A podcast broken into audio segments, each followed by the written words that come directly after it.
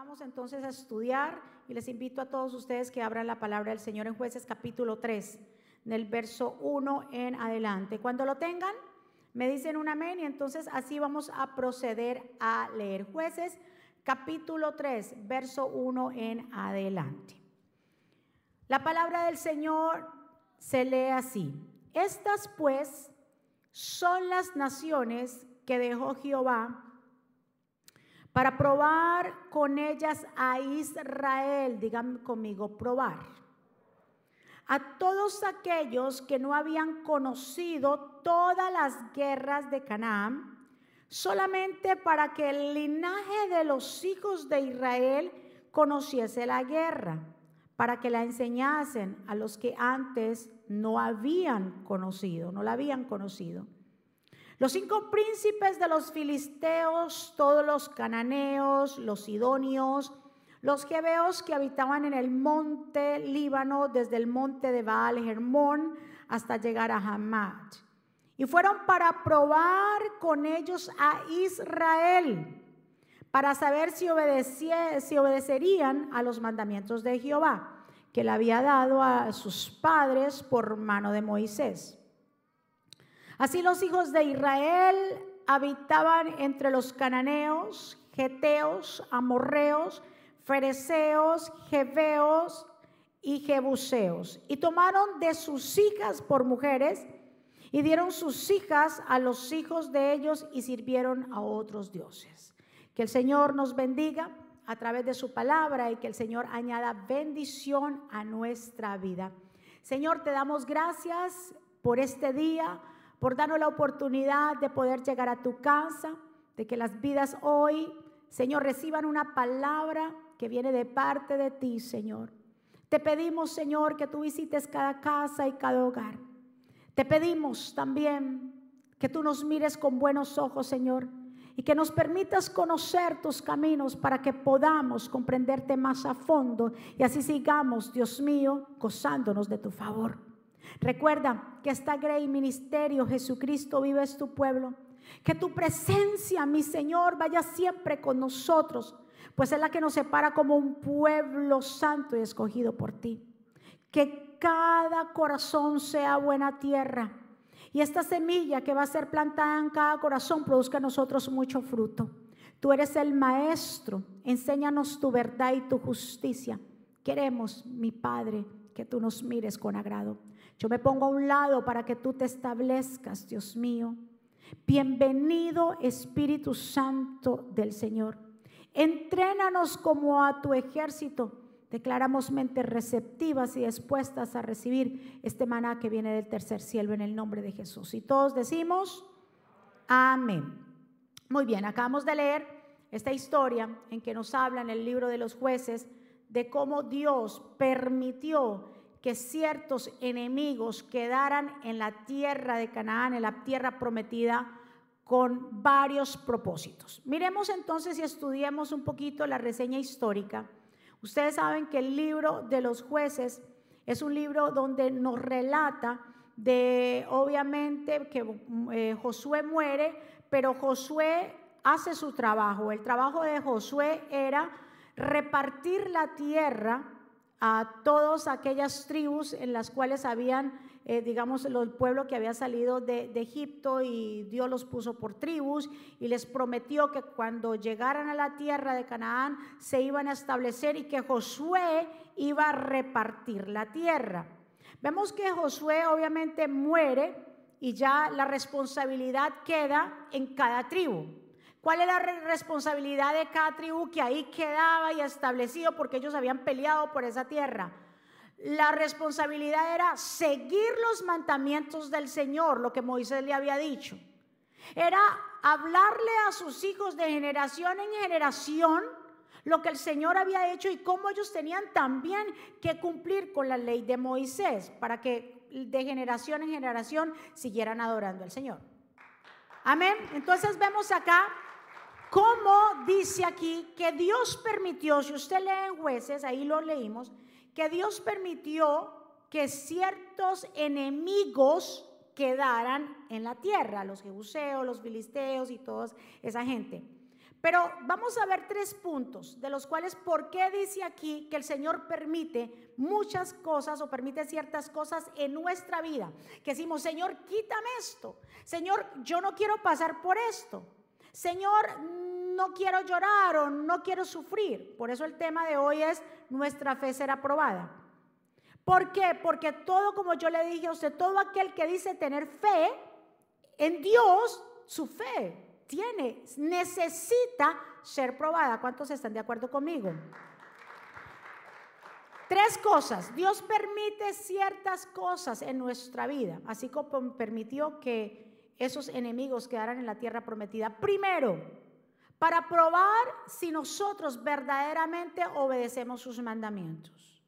Segundo, para enseñar a los que no conocen de su gran poder.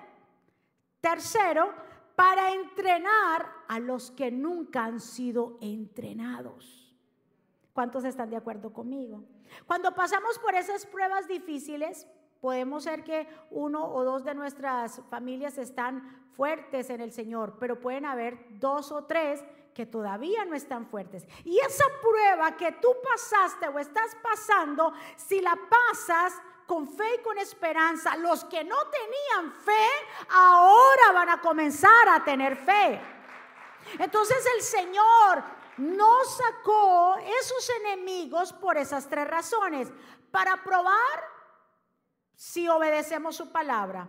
Para enseñar a los que no conocen y para entrenar a los que nunca han, sido entrenados. Qué tremendo. Así que Dios no se equivoca con lo que hace, Él es perfecto y Él es soberano. Por eso nosotros debemos entender, escuche bien, de por el que no, el hecho de nosotros ser discípulos de Cristo no nos hace inmune a las pruebas y a las tribulaciones de la vida. ¿Cuántos están? Antes al contrario, nos dice la Biblia, ahorita lo vamos a ver, necesitamos ser probados. El hecho de que usted y yo seamos cristianos y que le sirvamos a Dios y que seamos fieles con Dios, no nos va a ser inmune a que nos van a pasar cosas.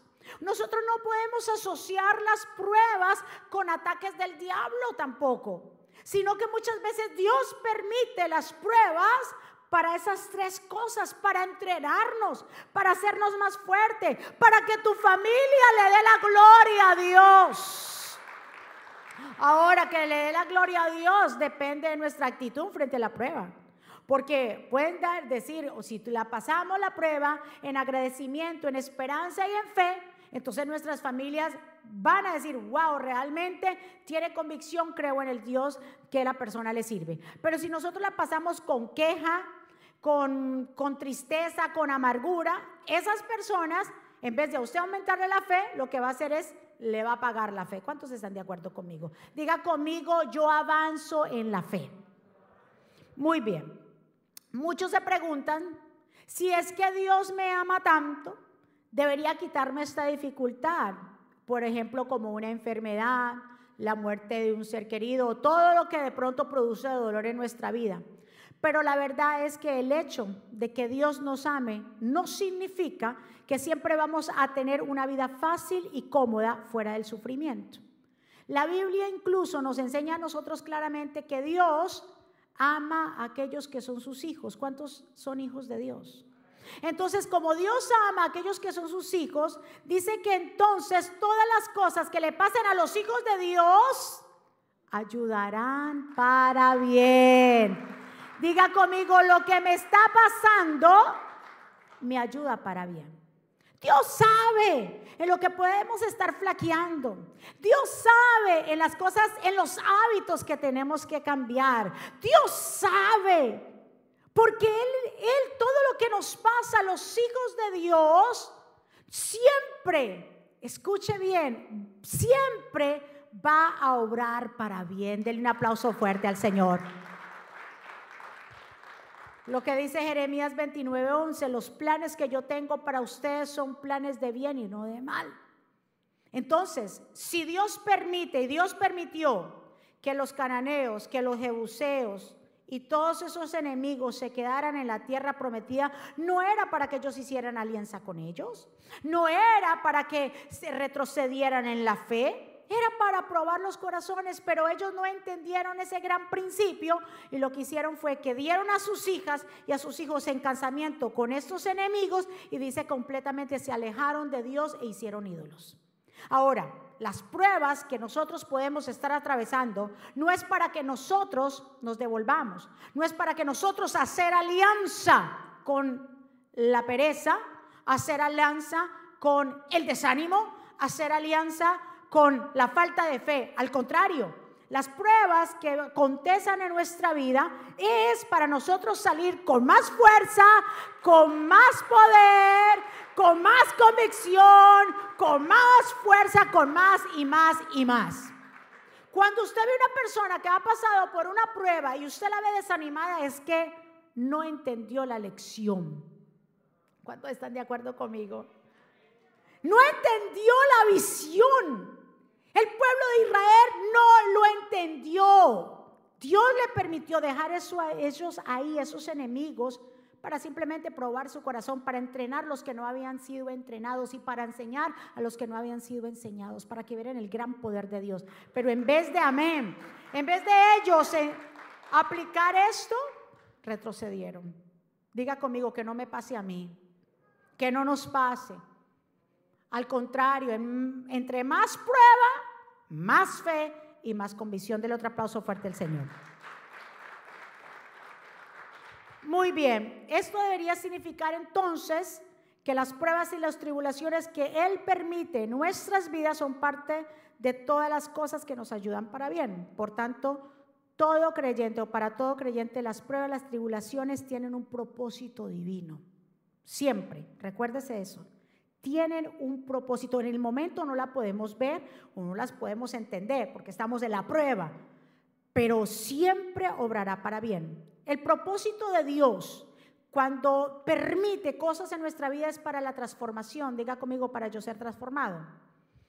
Como en todas las cosas, el propósito final de Dios es que seamos transformados más y más. ¿Para qué o para quién? A la imagen de Dios.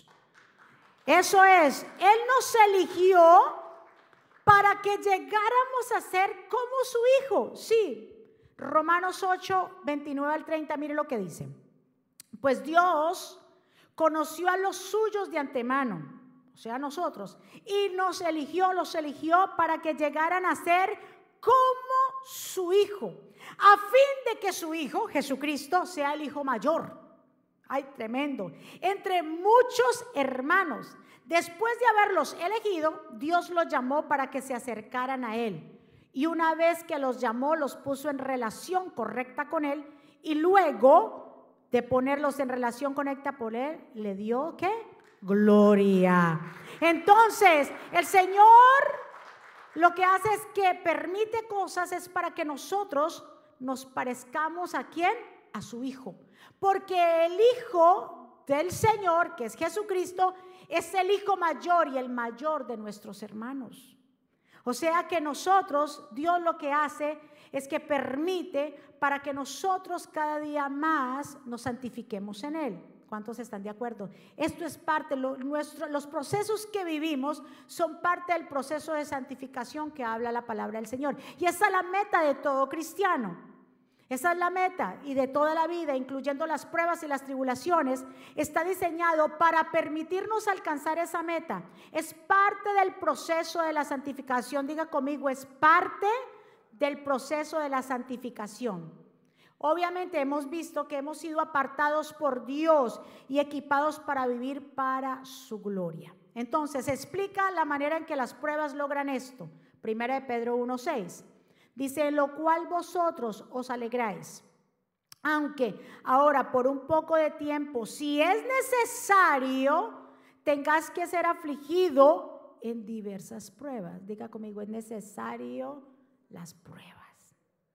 Dice, ustedes se alegran, pero alégrense, porque aunque sea por un poco de tiempo, si es necesario que te sean afligidos en diversas pruebas, para que sometida a prueba vuestra fe, es mucho más preciosa que el oro, el cual aunque es perecedero se prueba con fuego. Se halla de alabanza, gloria, honra cuando se ha manifestado Jesucristo. Entonces, verdaderamente nuestra fe se reforzará mediante las pruebas, descansando y apoyándonos en las promesas del Señor. De un aplauso fuerte. Nuestra fe se reforzará. Pero es a través de qué? De las pruebas. Cuando pase por pruebas, no le pregunte al Señor por qué, sino, Señor, ¿para qué? ¿Qué tú quieres que yo prenda con esto? Aunque en el momento se lo digo, uno no le saca como en el momento eh, viene como esa neblina y quiere cubrirte, pero siempre sabemos que hay un Dios poderoso que está obrando a nuestro favor. Amén. Dios ha sido bueno con todos nosotros. Me, gusta mucho lo que habla Hebreos, porque en, la palabra del Señor en Hebreos capítulos 11 nos habla de los héroes de la fe. Y si son héroes es porque han ido a la guerra. ¿Cuántos están de acuerdo conmigo? Entonces dice aquí que por la fe de, de todas esas personas que nombra Hebreos capítulo 11, por la fe de ellos, sus debilidades se convirtieron en fortalezas. Y eso es lo que hace cuando pasamos por pruebas. Que nuestras debilidades se vuelven fortaleza, nos volvemos mucho más fuertes. Y hay una lista de héroes de la fe. Nos habla de Abel, nos habla de Enoch, nos habla de Noé, Abraham, Isaac, Jacob, Sara, José, Moisés, Raab, Gedeón, Barak, Sansón, Jefet, David, Samuel y dice, y todos los profetas.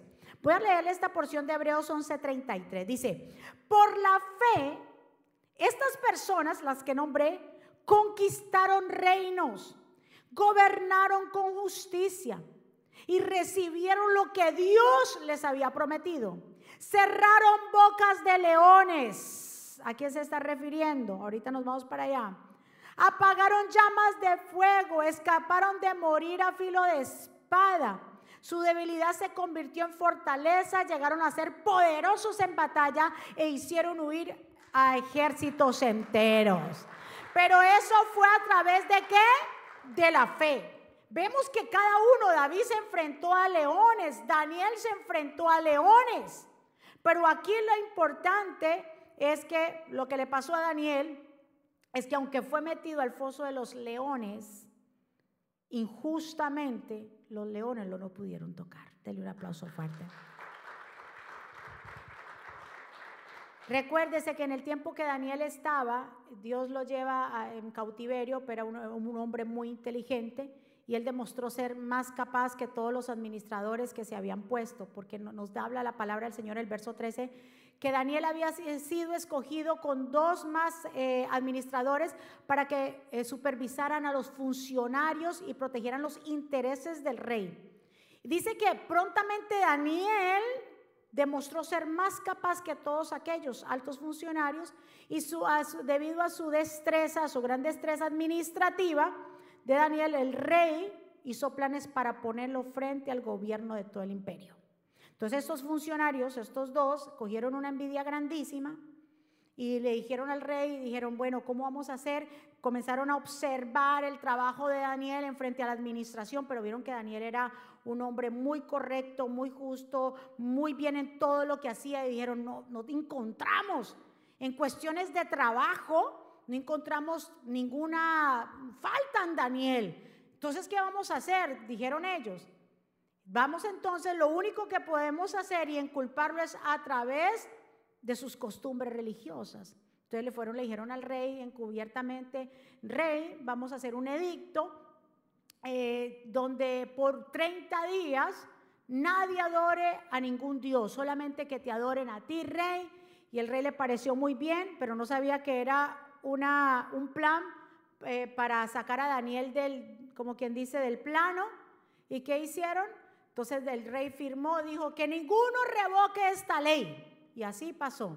Daniel escuchó, escuche bien la fe de los héroes de la fe, las actitudes y las decisiones que toman.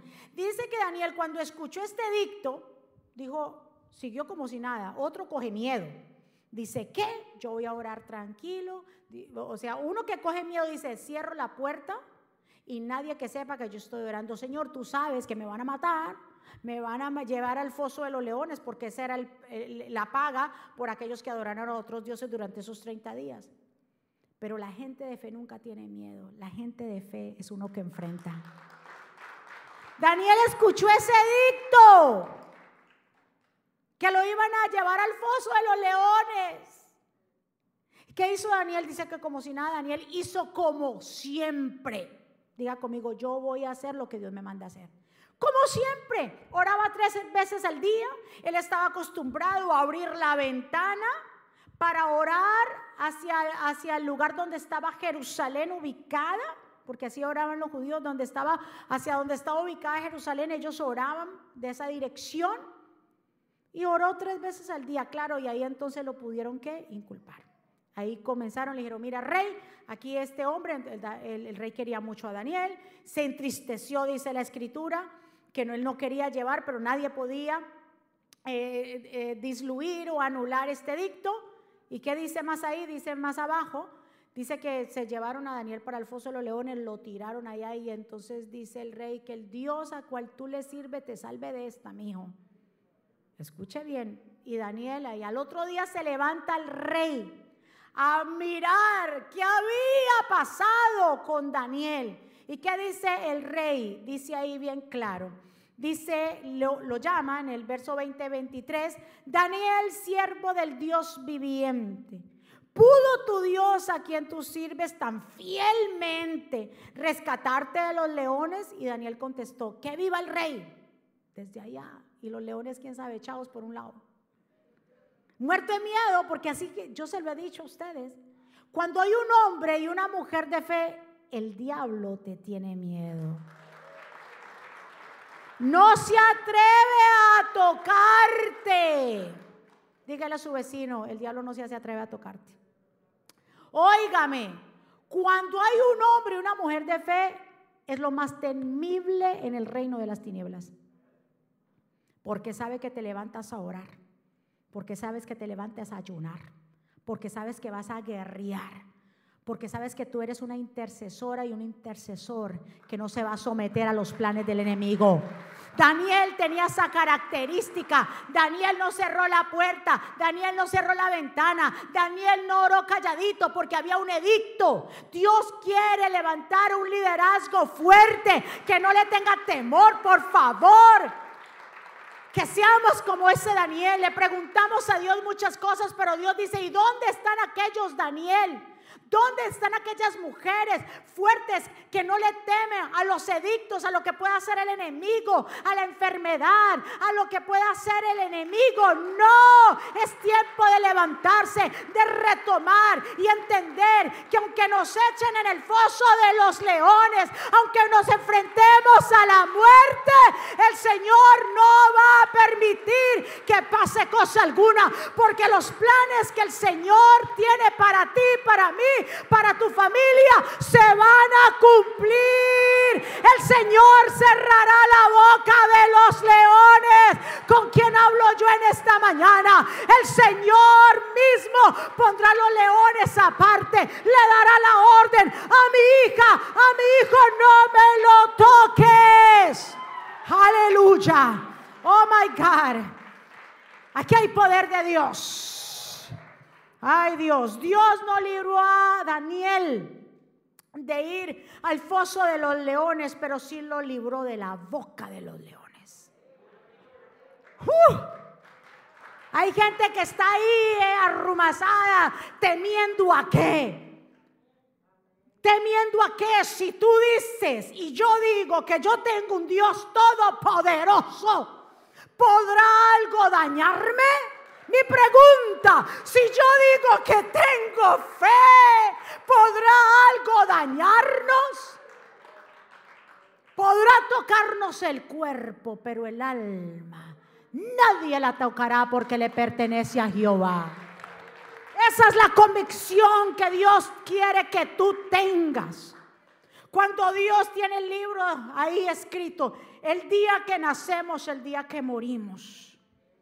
Ni un virus ni ninguna enfermedad podrá apartarnos de Dios. Dele un aplauso.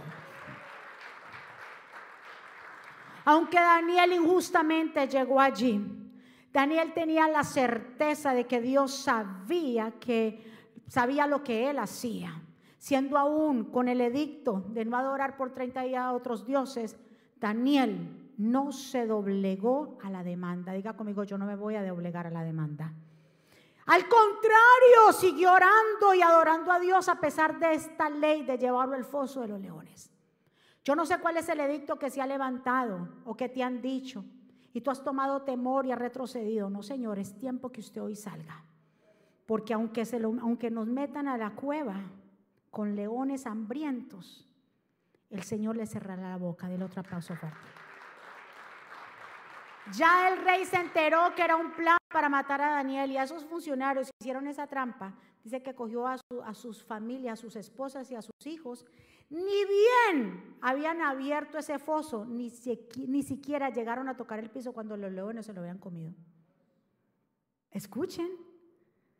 ¿Y a quién Dios libró del foso?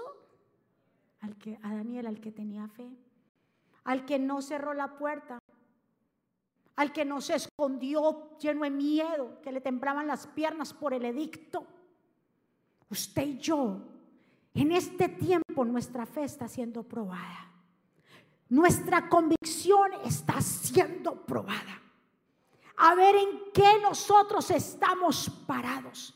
Si en medio de la prueba adoramos a Dios o en medio de la prueba retrocedemos todo esto lo que sirve para sacar lo que hay en nuestro corazón. ¿No fue lo que Dios hizo con el pueblo de Israel dejando los, enemigos?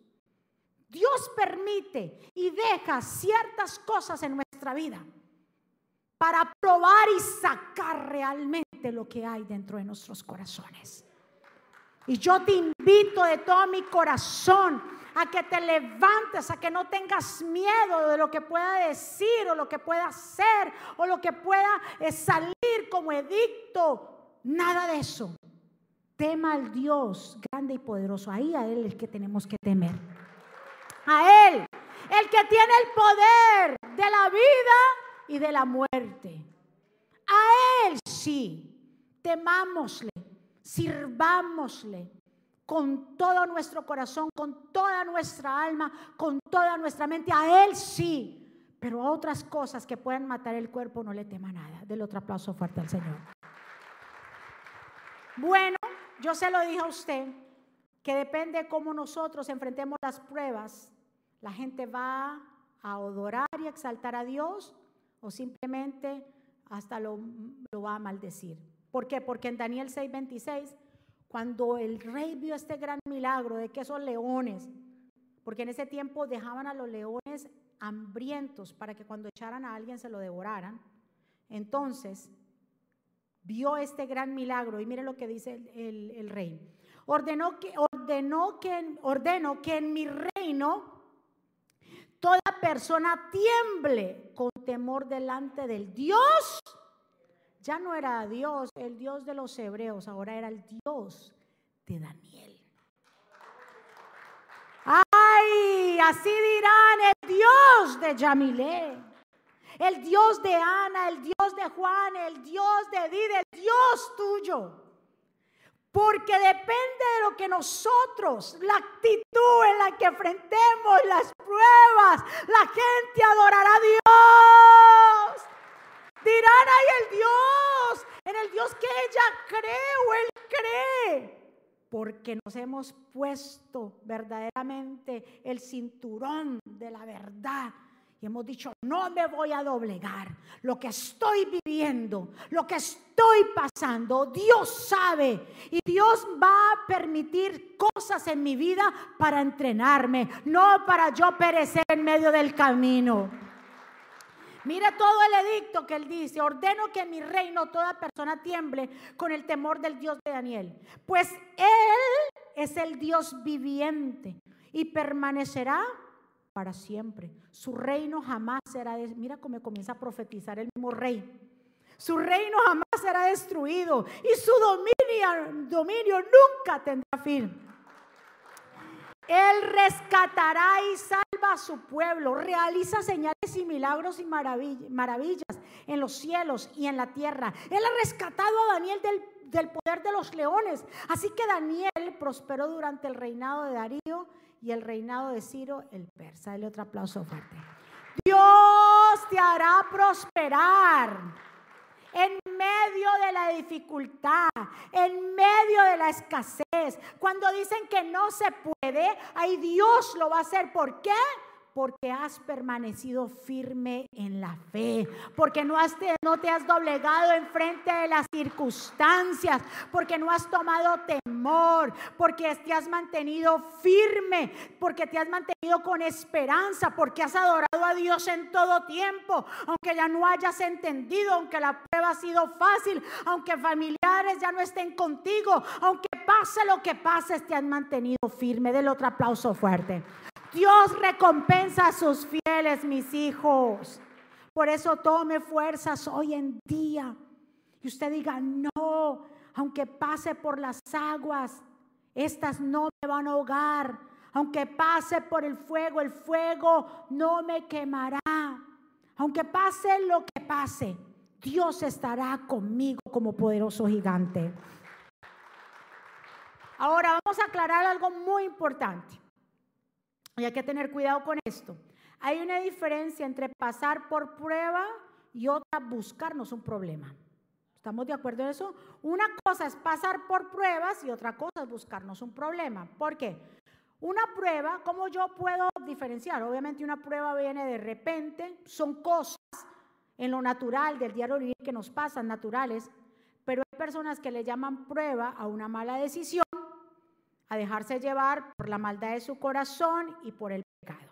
Entonces, vamos a hacer esa diferencia. ¿Por qué? Porque aunque Dios es tan lindo y Dios perdona nuestras transgresiones, nuestras malas decisiones, porque eso es lo que hizo Jesús en la cruz, pero dice el Señor, obviamente, que va a venir si somos, eh, eh, si vienen consecuencias a través de nuestras decisiones, hay que pasarla. El Señor no nos va a librar de las consecuencias cuando son malas decisiones. ¿Cuántos están de acuerdo conmigo? Ahora, Dios es tan bueno que aunque hagamos malas decisiones por nuestra, nuestra naturaleza caída, esas cosas Dios después nos las convierte para bien y nos vuelve a encaminar. ¿Cuántos están? La Biblia dice en Romanos 5, 3, 5. 5, 3 al 5, dice, también nos alegramos al enfrentar pruebas y dificultades porque sabemos que éstas nos ayudan a desarrollar, dice aquí, resistencia, y la resistencia desarrolla firmeza de carácter, y el carácter fortalece nuestra esperanza segura de salvación. Y esa esperanza no acabará en desilusión, pues sabemos que cuanto Cuánta ternura nos ama el Señor porque nos ha dado el Espíritu Santo para llenar nuestro corazón con su amor. Entonces las pruebas nos ayudan a desarrollar qué cosas? Resistencia, firmeza y carácter. Mire lo que hace. La necesidad que venga a nuestra vida por eso. Pero por eso usted y yo hoy hacemos ya, le hicimos la comparación, porque la Biblia también nos dice en primera Pedro 4, así que ninguno de ustedes sea ninguno de vosotros padezca, o sea, a esas malas decisiones, no sea ni homicida, ni ladrón, ni malhechor, ni se entremeta en lo ajeno, para que no, luego no venga consecuencia, porque ahí ya, eso ya no es prueba. ¿Cuántos, verdad, hemos tomado malas decisiones y hemos sufrido las consecuencias? Eso viene. Ahora, Dios esas consecuencias es tan bueno con nosotros que luego las convierte o nos encamina de nuevo. Ahora, en resumidas cuentas, ¿es necesario pasar por pruebas? Es necesario.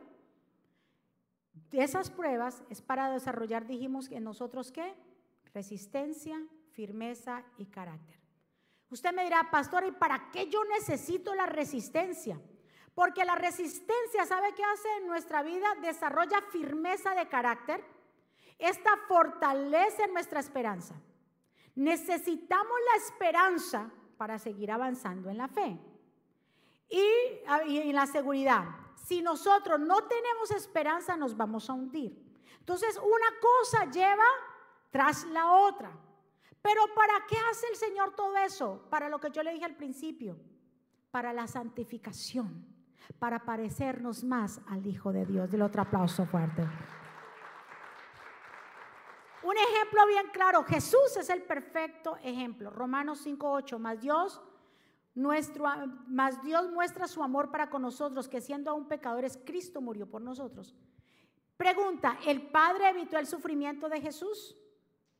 No, lo evitó. ¿Por qué? Porque había un propósito en todo esto que cumplir. Así mismo Dios tiene un propósito contigo, conmigo y con tus hijos y con mis hijos. ¿Por qué? Porque muchas veces como padre queremos evitarle el sufrimiento a nuestros hijos. Dijimos, yo no quiero que usted pase por lo que yo pasé. ¿Verdad que si cometemos ese error y decir, no, yo no quiero que yo, es que yo pasé hambre, por eso entonces mire usted, coja todo y le da todo lo eso es eso es un problema y eso es una mala decisión. ¿Por qué? Porque nuestros hijos tienen que aprender a valorar las cosas y a ganarse las cosas. ¿Cuántos están de acuerdo? Así mismo Dios hace con nuestra vida. Si Dios, Dios no es Dios abuelo, Dios es un Dios padre.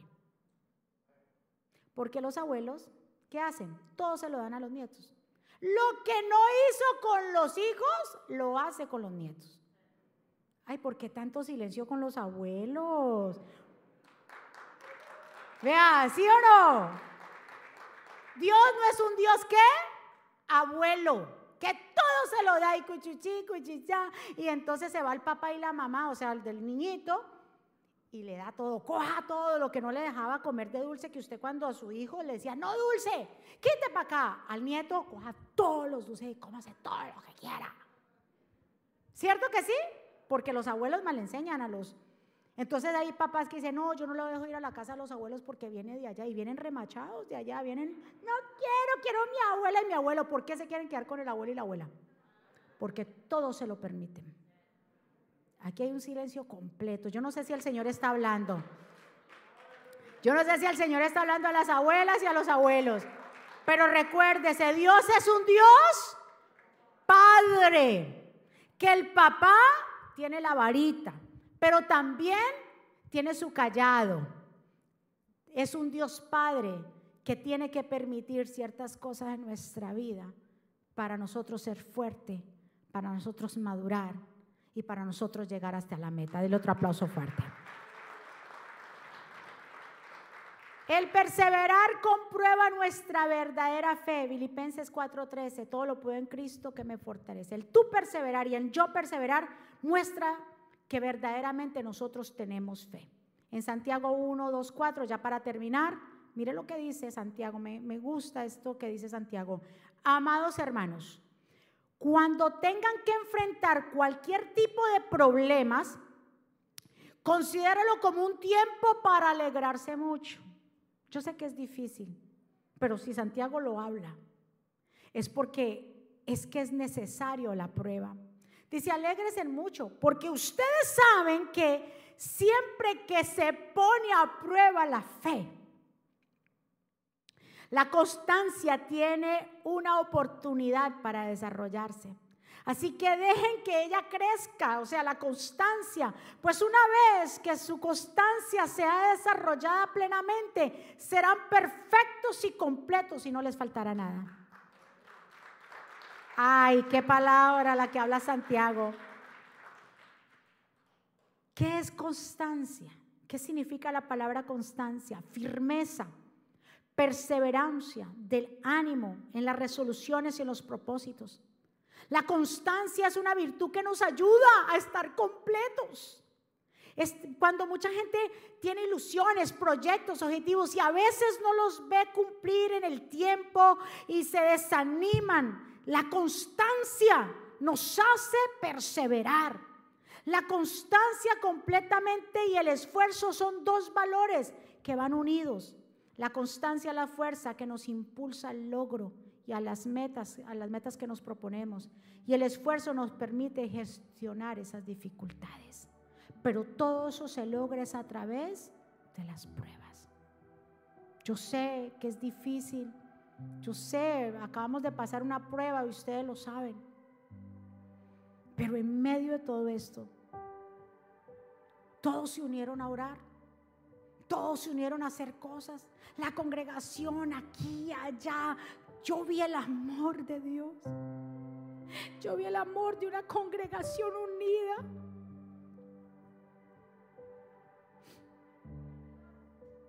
Porque a veces nos acostumbramos. Unos me escribían, me decían, ahora los valoro más. Porque a veces nos acostumbramos a muchas cosas. Pero vimos la mano de Dios el pastor y yo le damos gracias al Señor por esta prueba tan fuerte que pasamos. Porque a través de ella, a través de lo que nosotros vivimos, vimos la mano poderosa de Dios en nuestros hijos. Ustedes tenían que ver a mis hijos. Lo que yo nunca había visto en ellos lo pude ver. El Señor me lo hizo ver, palpar en ellos, que ellos tienen a Dios en su corazón, que en ellos hay una fe. El hijo mayor mío, corriendo, llegó con la Biblia que tiene en su cuarto, que no, no, la había visto, pero la tenía ahí en su nochero. La sacó y le leyó a su papá el, uno de los salmos le dijo palabras y el otro le decía palabras que tal vez el pastor no había escuchado por mucho tiempo. Le decían, papá, te amo. Papá, eres lo más importante. Uno de ellos le decía, tú eres mi héroe, papá, tú puedes, papá.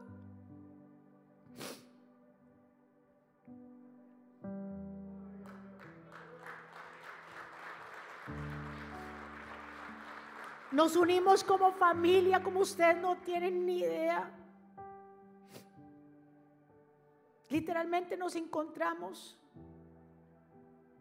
los tres en esa sala solos. Pero yo les decía a ustedes que fue una paz que sobrepasó todo entendimiento. Por eso damos gracias al Señor por las pruebas. Aunque mi corazón decía, yo decía, Dios mío, si se me lo llevan, tal vez no lo vuelva a volver a ver, con tantos testimonios que hay. Pero yo le decía, no, en mí volvía y hablaba y como que retomaba y decía, no, hay mucho por hacer, el pastor tiene mucho por hacer, hay muchos proyectos, están las misiones, están muchas cosas que hay por hacer. No, no, no, volvía en sí de nuevo, retomaba las promesas de Dios, y ahí es donde están. Cuando uno pasa por esos momentos difíciles, uno vuelve ahí y retoma. Espérate, no. Eh, retoma de nuevo fuerza. Sí, póngase de pie. En medio de todo esto, volvió Dios y nos recordó.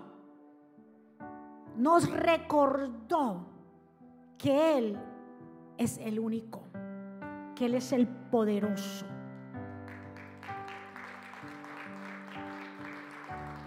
que Él es el que tiene cuidado y es el que da la orden.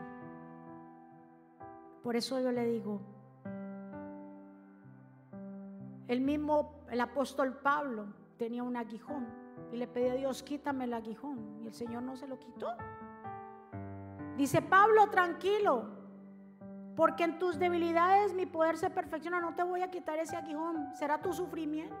Hay cosas que Dios permite que sigan latentes y sigan ahí, pero solamente para mostrar su poder y que nosotros nos volvamos dependientes a Él.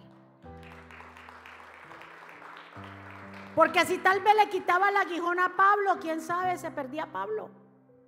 Hay cosas que Dios permite y deja lo más importante es que nosotros nos levantemos en fe y sepamos en quién confiamos. El mismo Juan el Bautista. El mismo que vino y fue enviado a abrir el camino al Señor.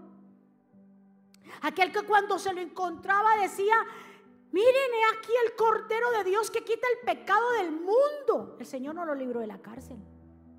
No le libró que le cortaran la cabeza. Duras son estas palabras, pero es verdad. Y él lo dijo, es necesario que yo mengüe para que él crezca. Y cuando estaba en la cárcel, trató de dudar, porque dijo, pero ven acá, que Jesús anda haciendo qué, que sí anda comiendo aquí. Dijo, pues envíenlo. Y pregúntele si es, si es verdaderamente el que ha de venir, el que tanto yo hablé, ¿será él? Y el Señor le manda a decir, díganle a Juan que los cojos saltan, los ciegos ven. Claro que soy yo y a veces somos así. Cuando estamos en esos momentos de aprieto, preguntamos, ¿será que Dios está conmigo? ¿Será que su misericordia es apartado? ¿Qué yo hice de mal para que me pase esto? No has hecho nada mal. Su misericordia no se ha apartado. Dios esté contigo. Su mano no se ha cortado. Es simplemente Dios mostrando su poder, su soberanía y que nosotros aprendamos a depender de Él. Denle un aplauso fuerte. Vamos a adorar al Señor en esta mañana. Levantemos nuestras manos delante del Rey y vamos a confesar que Él es nuestro Dios, que Él es el poderoso, que Él es el grandioso, que para Él no hay nada imposible.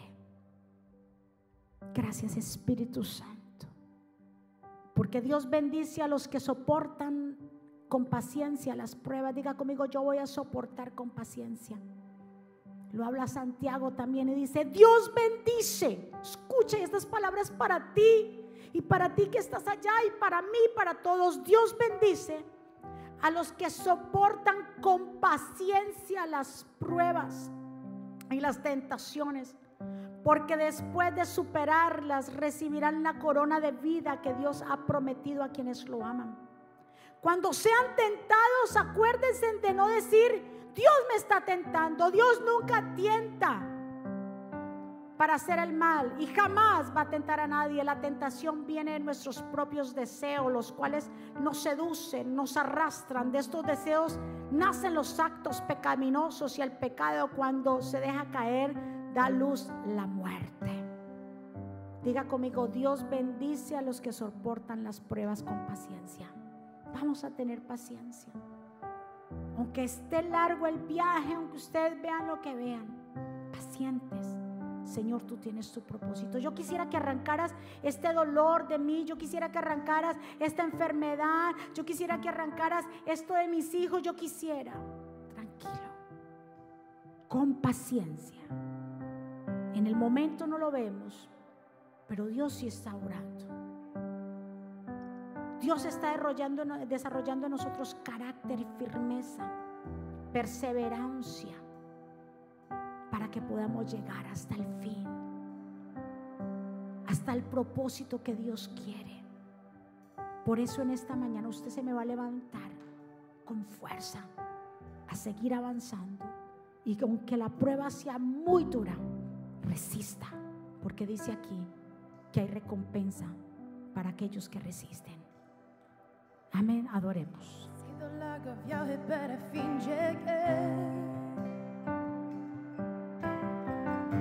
La lucha con mis ojos, aunque lo dudé.